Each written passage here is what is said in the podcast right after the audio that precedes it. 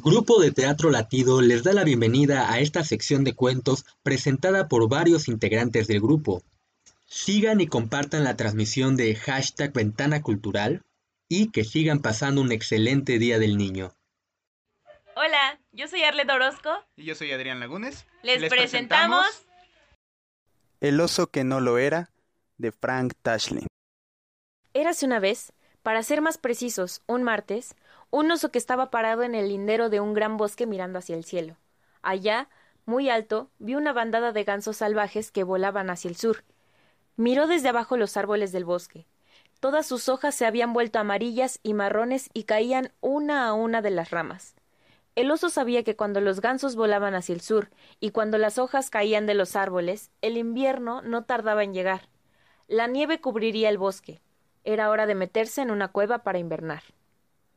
Y eso fue precisamente lo que hizo. Poco tiempo después, para ser más precisos, un miércoles, llegaron los hombres, muchos hombres que traían planos, mapas e instrumentos de medición. Trazaron, proyectaron, midieron de un lado a otro. A continuación llegaron más hombres, muchos hombres con excavadoras, sierras y tractores.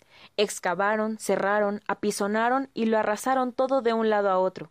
Y trabajaron, trabajaron y trabajaron hasta construir una gran, inmensa, colosal fábrica, justo encima de la cueva en la que dormía el oso.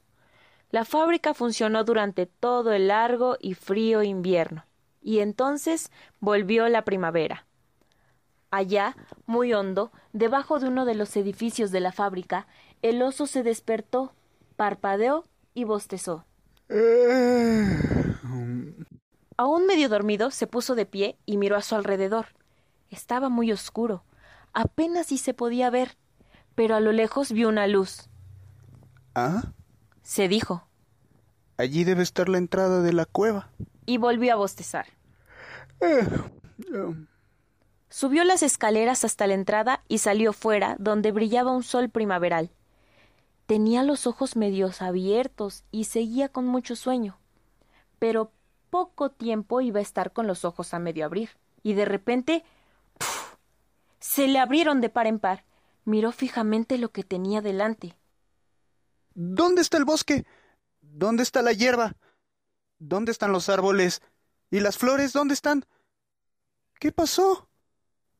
¿Dónde estaba? Todo le parecía raro. No sabía dónde estaba. Pero nosotros sí, ¿no es verdad? Sabemos que está justo en medio de una fábrica que está trabajando a tope. Seguro estoy soñando. Se dijo. Claro que sí. Eso es. Estoy soñando. Y volvió a cerrar los ojos y se pellizcó. ¡Ay! Muy despacito, los abrió otra vez y miró a su alrededor pero ahí seguían los inmensos edificios. No, no era un sueño, era todo de verdad. En ese mismo instante salió un hombre por una puerta. ¡Eh, tú! Ponte a trabajar. Soy el capataz, y como no me hagas caso, te voy a denunciar. Yo no trabajo aquí, le dijo el oso. Yo soy un oso. El capataz soltó una carcajada. Eso sí que es una buena excusa para no trabajar, decir que eres un oso. Pero es que soy un oso, dijo el oso. El capataz dejó de reírse muy enfadado. No intentes engañarme. Tú no eres un oso. Tú eres un hombre tonto, sin afeitar y con un abrigo de pieles. Te voy a llevar al despacho del gerente. Se equivoca usted, dijo el oso. Yo soy un oso. El gerente también estaba muy enfadado. No es usted un oso. Usted es un hombre tonto, sin afeitar y con un abrigo de pieles. Le voy a llevar ante el vicepresidente tercero. ¿Cuánto siento que me diga eso? Porque yo soy un oso. El vicepresidente tercero estaba aún más enfadado se levantó de su silla y le dijo Usted no es un oso. Usted es un hombre tonto, sin afeitar y con un abrigo de pieles. Ahora mismo voy a llevarle ante el vicepresidente segundo. El oso, apoyándose en la mesa, dijo Pero no es verdad. Yo soy un oso. Sencillamente soy un oso cualquiera, normal y corriente.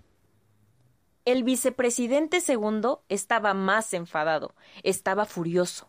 Apuntó con el dedo al oso y le dijo Usted no es un oso.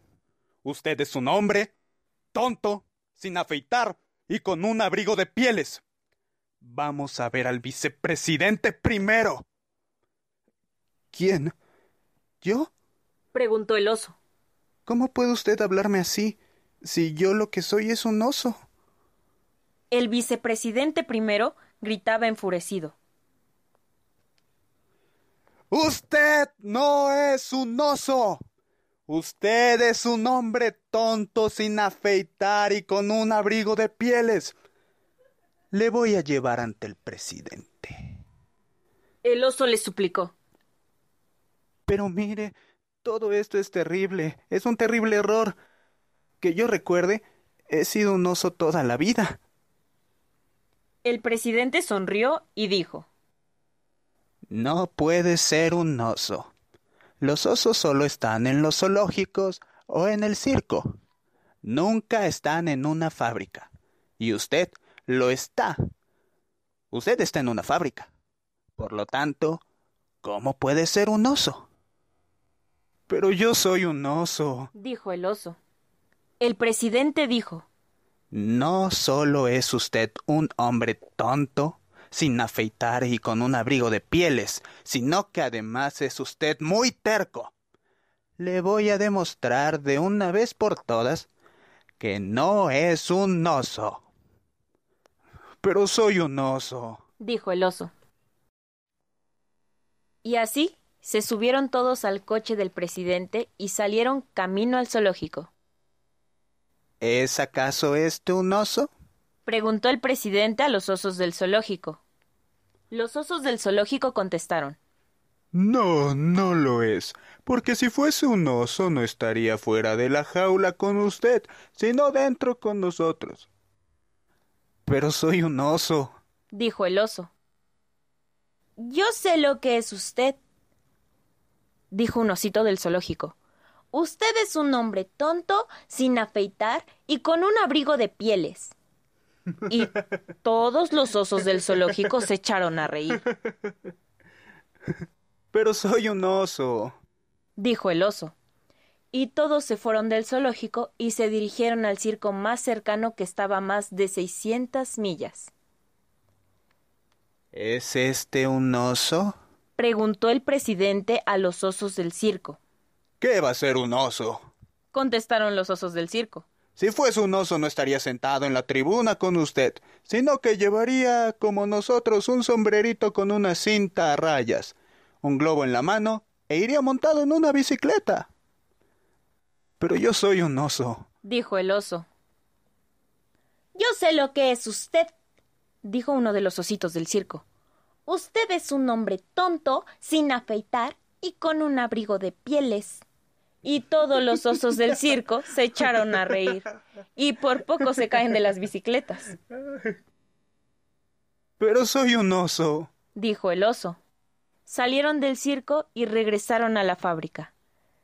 Así que pusieron a trabajar al oso en una máquina muy grande con un montón de hombres.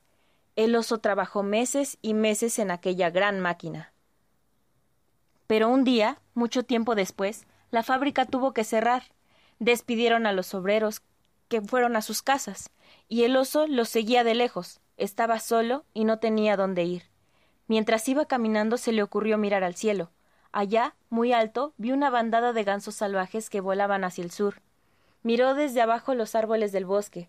Tenían sus hojas amarillas y marrones y caían una a una de las ramas.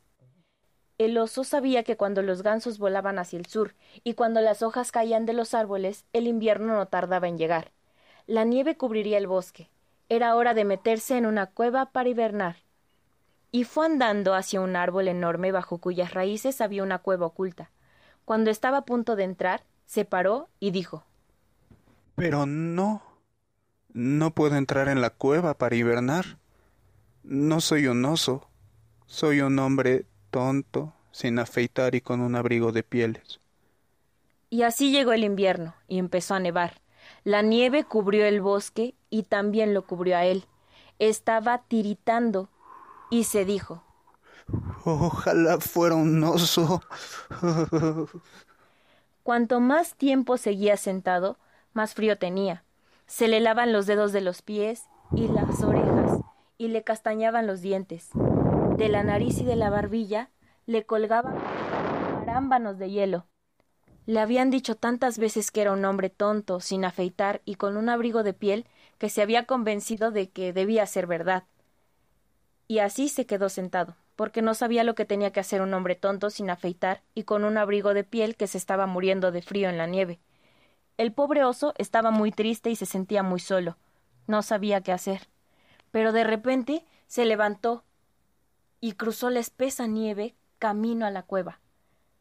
Dentro se estaba calientito y a gusto, el viento helado y la nieve tan fríos no conseguían entrar, y sintió como todo el cuerpo le iba entrando en calor. Se dejó caer sobre un lecho de ramas de pino y se durmió enseguida feliz.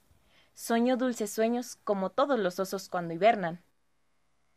Y aunque el capataz, el gerente y el vicepresidente tercero y el vicepresidente segundo y el vicepresidente primero, y el presidente, y los osos del zoológico, y los osos del circo, habían jurado que era un hombre tonto, sin afeitar, y con un abrigo de pieles, yo sospecho que él nunca se lo creyó. ¿No les parece? No, desde luego que no. Sabía que él no era un hombre tonto, y también sabía que tampoco era un oso tonto. No se olviden de seguir con la transmisión de hashtag Ventana Cultural eso es todo por parte de Grupo de Teatro Latido. Nos vemos en la próxima.